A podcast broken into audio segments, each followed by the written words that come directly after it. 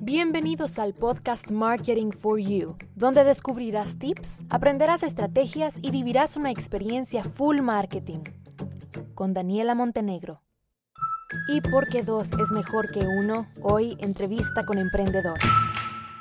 Hola, hola, bienvenidos a un nuevo episodio de este su podcast. El día de hoy continuamos con la sección de emprendimiento y en esta ocasión vamos a entrevistar a Laura, la fundadora de Pica Chico, que es un emprendimiento que vende picantes artesanales.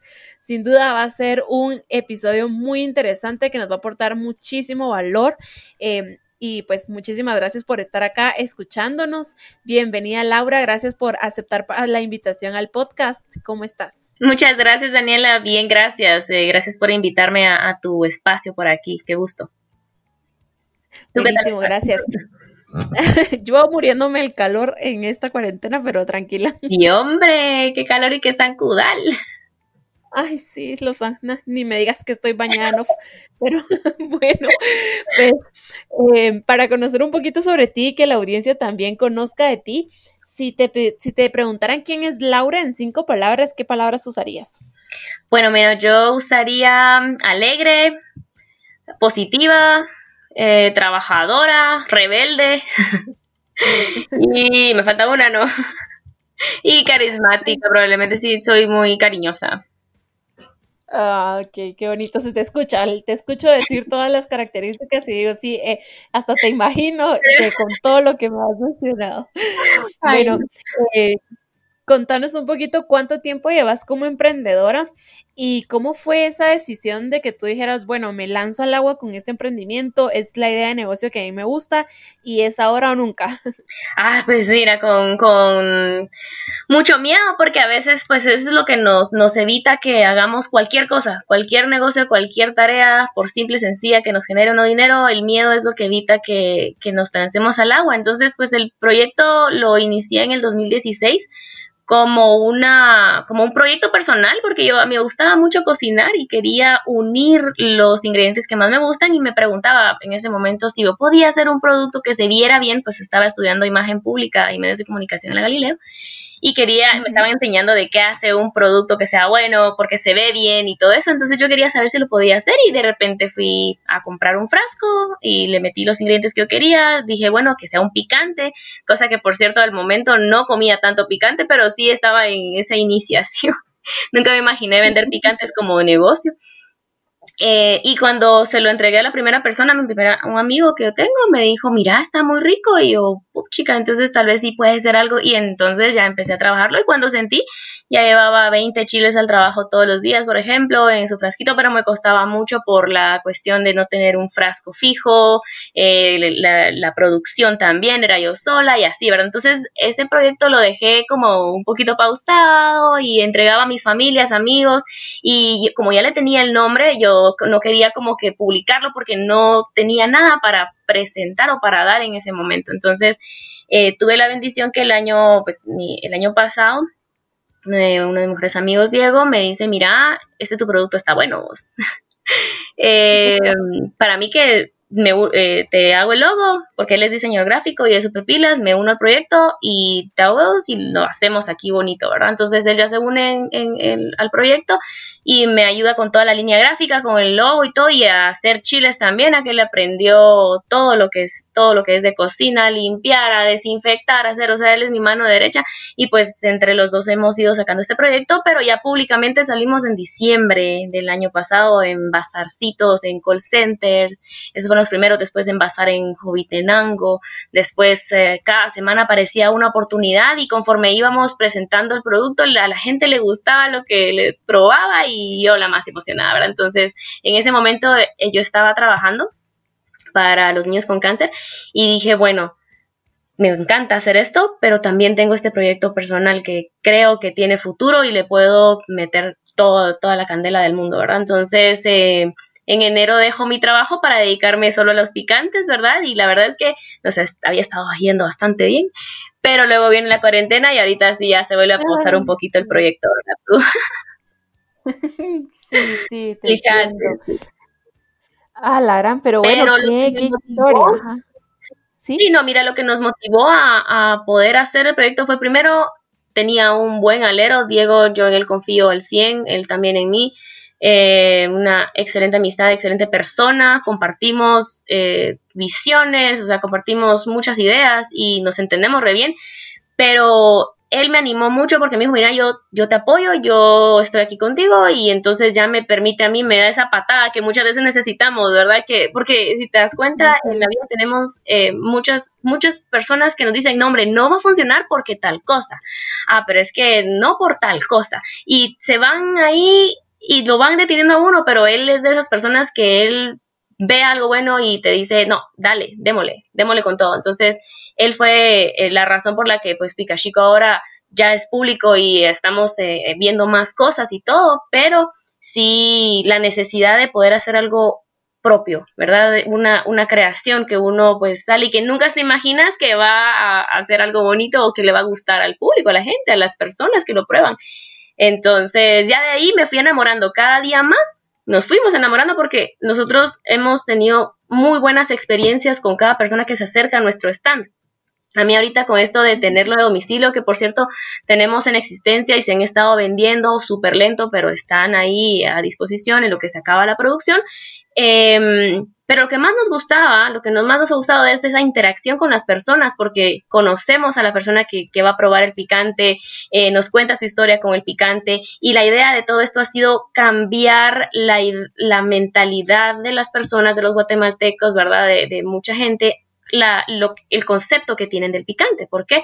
Porque a mí por lo menos me enseñaron que el picante era para sufrir y que quien comía picante era macho y que quien comía picante eran los mexicanos. Entonces, el hecho de aportar sabor quitaba porque dolía. Entonces, con esa mentalidad crecí, yo probé el picante hasta que tuve 21 eh, años, pues así ya bien, bien de decir, uy, le agarré el gustito. Entonces, poco a poco ha sido de costumbre, pero lo que nosotros queremos es que las personas eh, te den la oportunidad de probar un, em, en realidad esto va a resaltar el sabor, abre las papilas gustativas, permite que hasta dé más hambre y es un excelente complemento de cualquier comida pero es algo que solo dándose la oportunidad de probarlo, pues uno puede dar fe, ¿verdad? Y mira, nos hemos topado con la sorpresa de que eh, vienen personas que nunca han probado picante, lo prueban y les gusta y empiezan a probar picante gracias a Picachico. Y eso a nosotros nos da la pauta de que pues vamos en el camino que queremos y que estamos llevando este proyecto a donde queremos, ¿verdad? Fíjate. Súper. Eh, ahorita que mencionabas, pues un montón de las, de las cosas que nosotros nos dicen en la familia con las que uno crece realmente del concepto del picante, decía, sí, es cierto.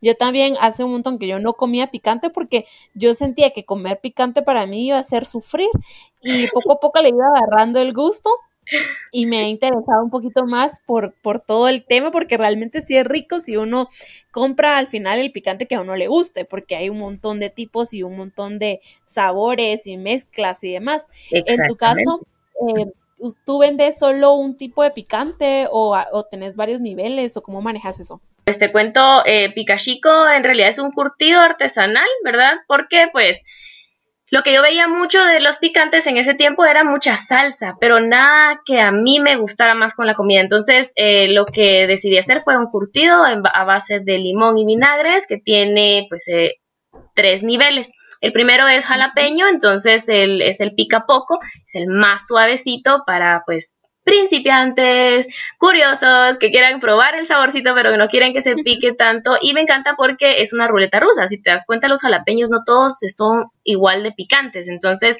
pica entre cero y un poco, ¿verdad? Entonces, eso es perfecto para también los desayunos y así. Luego está el pica medio, que es de chile de caballo, este es el siete caldos que le llaman y este sí ya pica más, pero el sabor que tiene es igual de sabroso y la, y la receta pues es la misma en las tres presentaciones. La tercera presentación es el pica mucho, que es de diente de perro. Esta ya es un poquito para paladares más acostumbrados al picor, ¿verdad? Que lejos de buscar el sabor, buscan que les pique. También se vale, para gustos hay de todo, ¿verdad? Entonces tengo, tenemos esas tres presentaciones eh, que ofrecemos al público.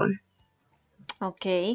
Eh, bueno, ahorita que mencionabas pues que tenés tres presentaciones, ¿qué desafíos se te han ido presentando como para decidir cuánto producís de cada uno, de, de cada una de las presentaciones? Pues sí, ¿verdad? O sea, me, imagino que el, tema de abastecimiento y cuánto tener en stock es todo un desafío porque al final la demanda es incierta y más en estos momentos que tú no sabes si te vas a quedar después con el chile ahí y, que, a quién se lo vende, ¿verdad? Ah, exacto. Pues, curiosamente, a mí me encanta porque desde esto lo, pensé desde, desde que supe que tenía buen sabor y fue, bueno, ahora cómo hago que sea un producto que no se venza rápido. Y este es un producto artesanal natural, no tiene preservantes artificiales, lo que lo preserva son sus vinagres. Entonces, Ah, me encanta porque cada frasco, cada presentación tiene una duración de más de dos meses, más de tres meses en la refri o afuera de la refri también, porque todo depende de la, manipulación, ¿verdad? Pero conforme pasa el tiempo se pone más curtido, más el, sabor es más fuerte. Entonces, ese es un pro del producto que me permite a mí entonces decir, bueno, eh, cuando hacemos números con Diego es, eh, bueno, ¿qué vamos, a dónde vamos a ir? ¿Cuántas personas pueden pasar, pueden visitarnos y cuánto vamos a producir en base a eso? Entonces, lo bonito es que de todas las producciones que hemos tenido, que hemos llegado a producir 80 chiles más o menos en una, en una noche, eh, en cuestión de semana y media, dos semanas se venden los, los picantes. Entonces yo ya, nosotros ya estamos pensando en la siguiente tanda y así, ¿verdad? Regularmente teníamos producción una vez a la semana.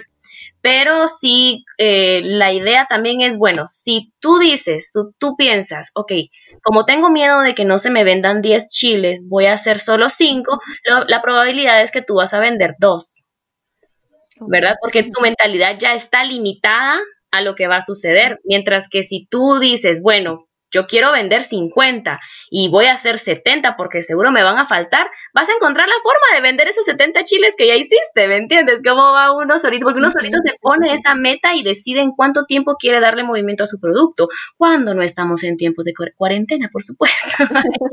Ahí ya cambia un poco, pero sí, esa es la idea y así es como lo hemos venido trabajando con Diego. Ok, me, me, gusta mucho esa mentalidad de, pues, de ponerse metas alcanzables, pero tampoco muy pequeñas, porque es cierto, ¿verdad? Uno se limita, la, la, mente al final lo limita a uno donde uno quiere estar. Entonces, eh, me gusta mucho tu mentalidad y pues ahora que mencionaba la cuarentena, que de verdad eh, es sufrimiento para todos, eh, ¿cómo has manejado tú esta crisis? ¿Qué estrategias has implementado? Pues porque me imagino que sí te, has visto afectada con tu emprendimiento, pero la idea es, bueno, de esta crisis que surja algo nuevo, nuevas ideas eh, para solucionar ahorita un poco y pues sobre todo para que cuando esto acabe, al final tu emprendimiento no se vea tan afectado. Sí, por supuesto. Eh, pues mira, nosotros tenemos la bendición de tener un producto que está en fase de iniciación, ¿verdad? Entonces, dándonos a conocer eh, la bendición de no tener uh, una inversión alta por, por, lo mismo, ¿verdad? Porque estábamos iniciando y veíamos que iba en su vida, pero eh, me da a mí, nos da a nosotros, perdón, la posibilidad de enfocarnos en contenido, en página, en formas de,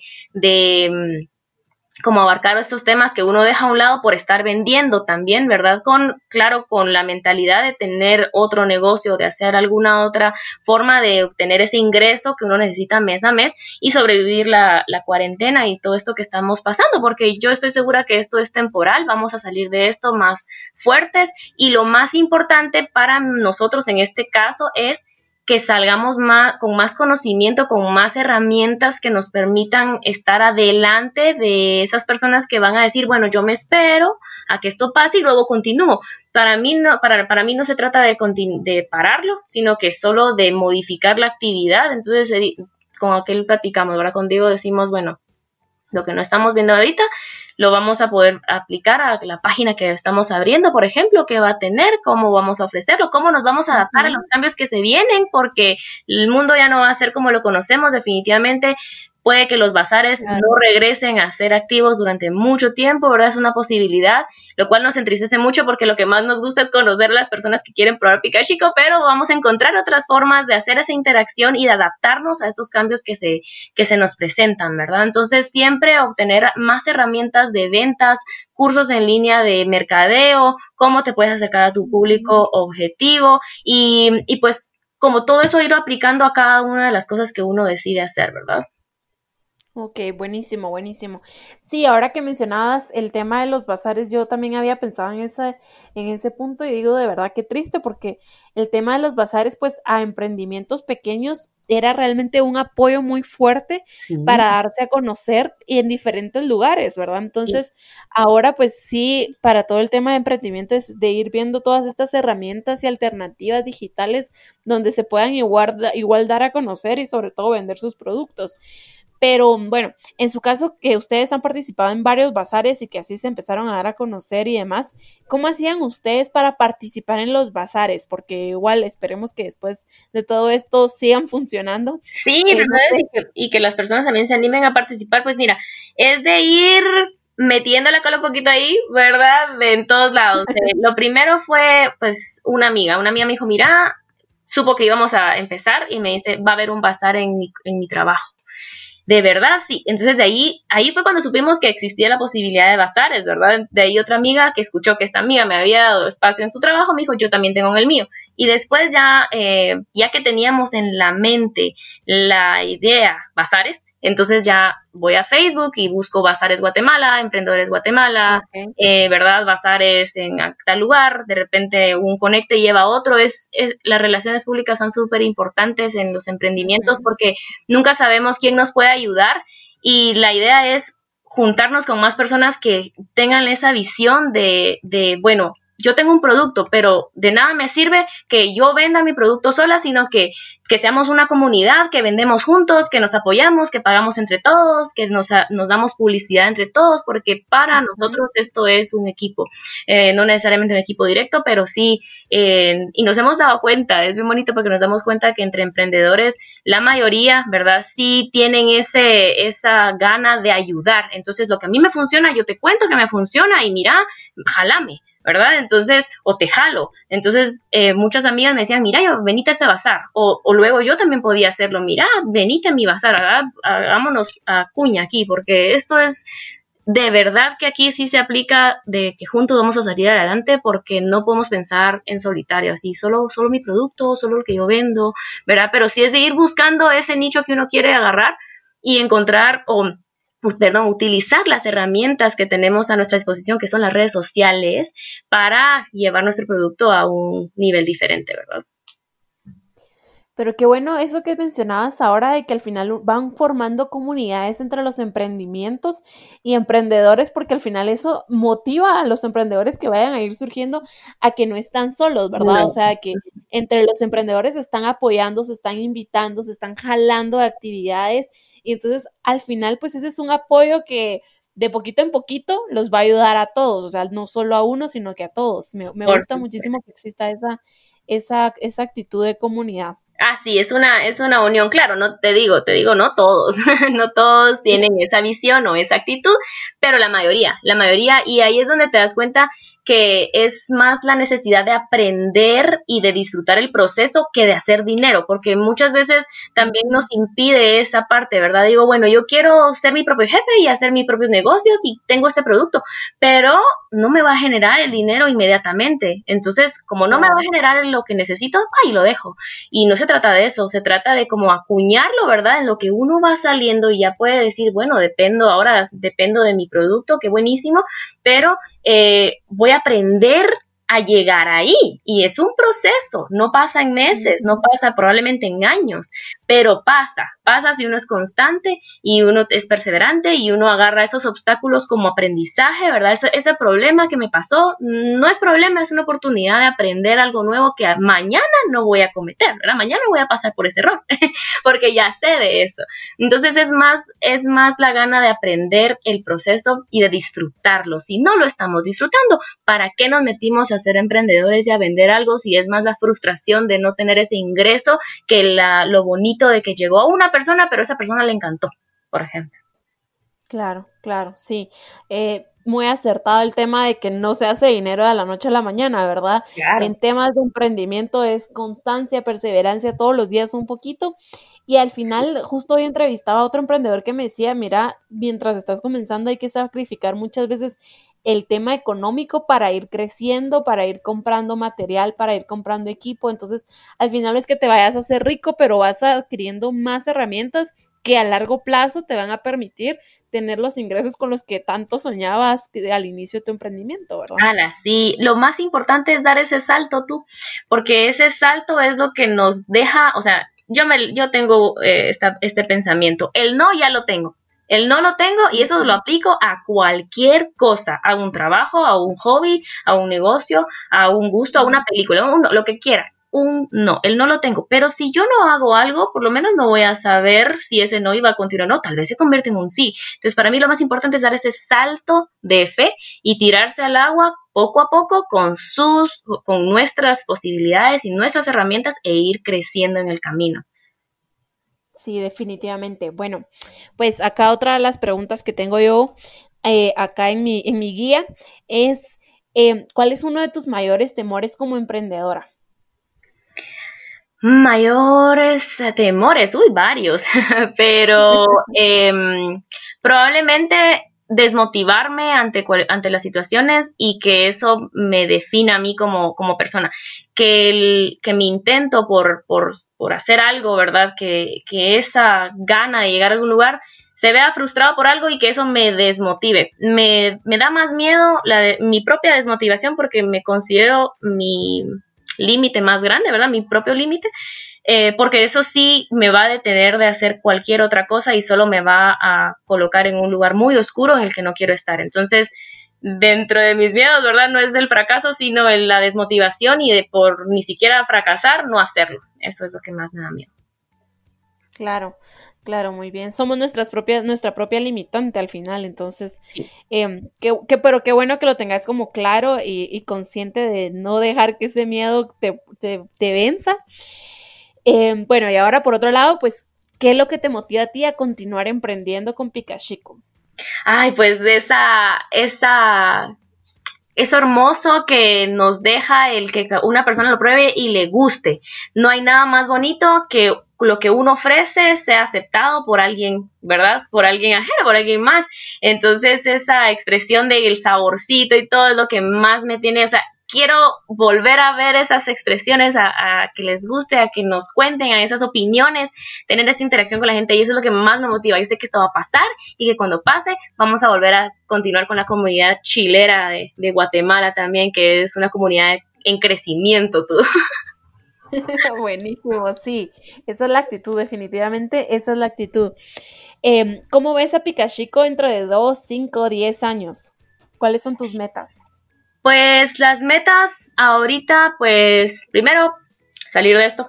Después, pues ya continuar con el proyecto que, que, traíamos y pues la idea es que Pikachico siempre se mantenga en, en el departamento de artesanal y natural, porque eso es una de las cuestiones también que nos importan, ¿verdad? El no seguir consumiendo alimentos que nos hagan mal, que tengan preservantes eh, o que nos dañan nuestra salud. Entonces, eh, quiero que siga en ese departamento artesanal, llegar a, al mundo siempre ha sido un sueño. El más grande es que todo el mundo conozca a Pikachico.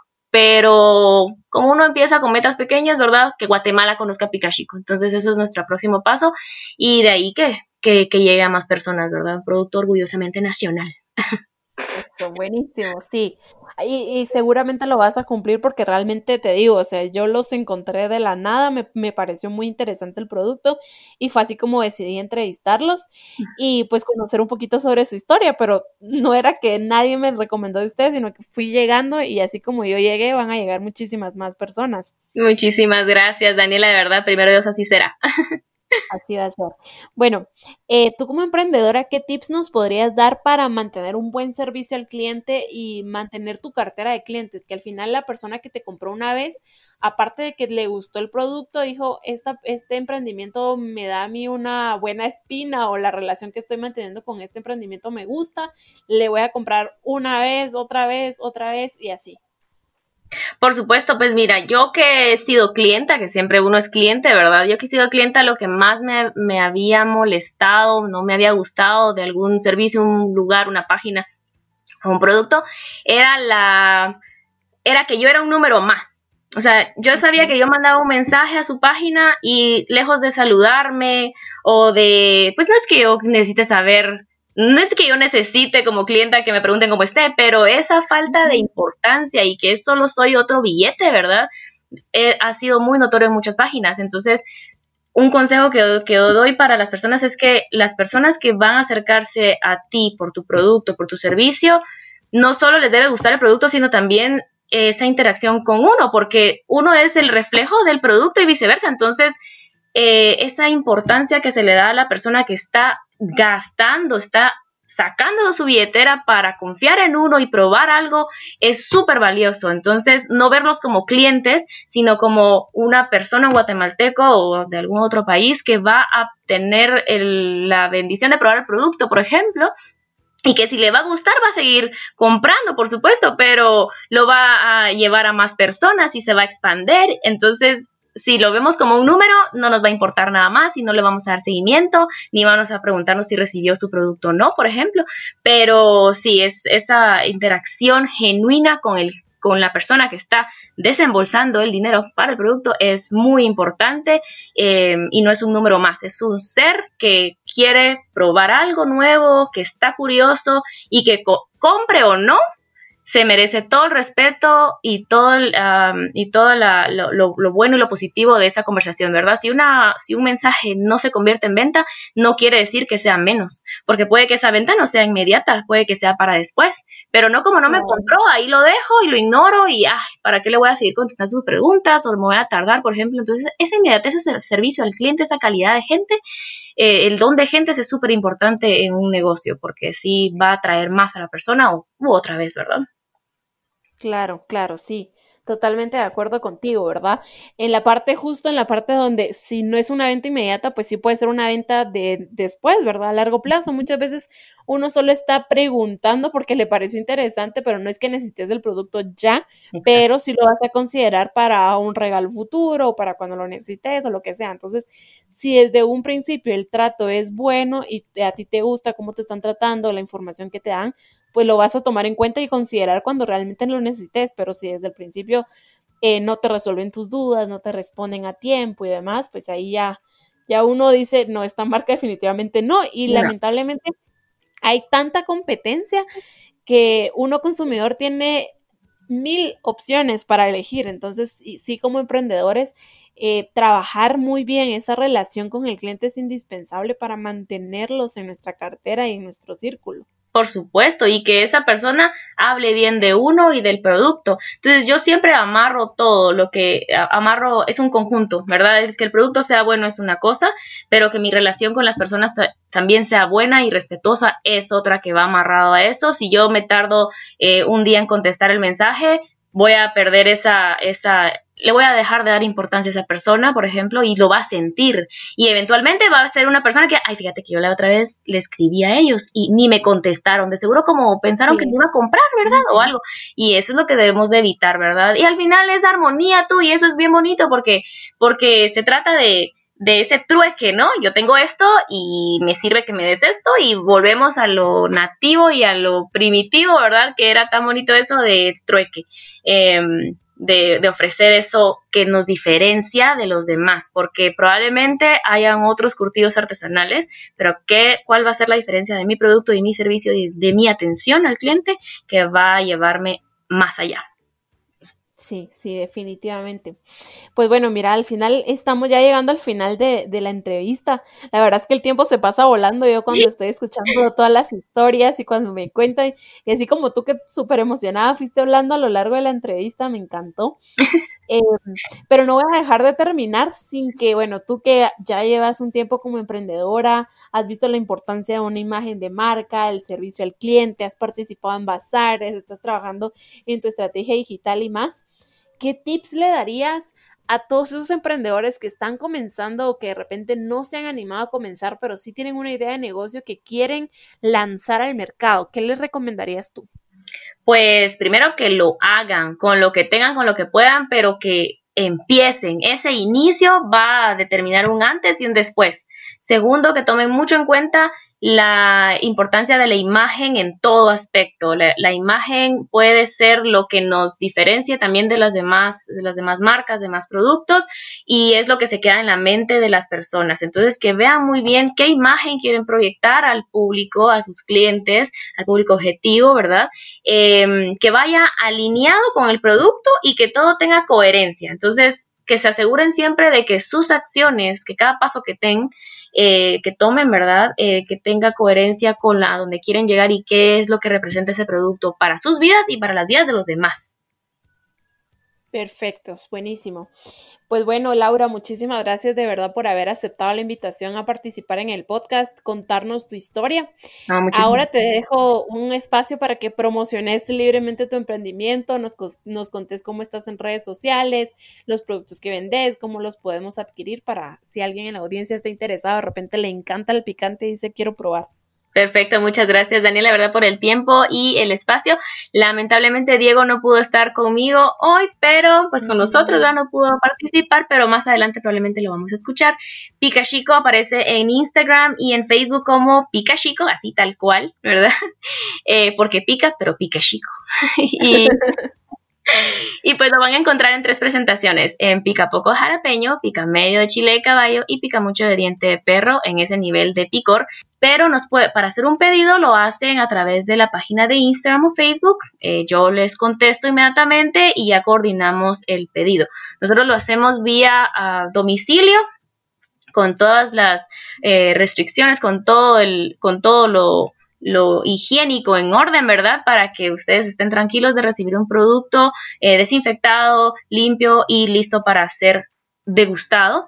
El precio de cada, de cada frasco es de 50 quetzales y el costo por envío depende de la ubicación. Entonces solo me mandan la zona en la que están y con mucho gusto les verificamos cuál es el costo de envío a su ubicación, ¿verdad? Con mucho gusto enviamos sus picantes.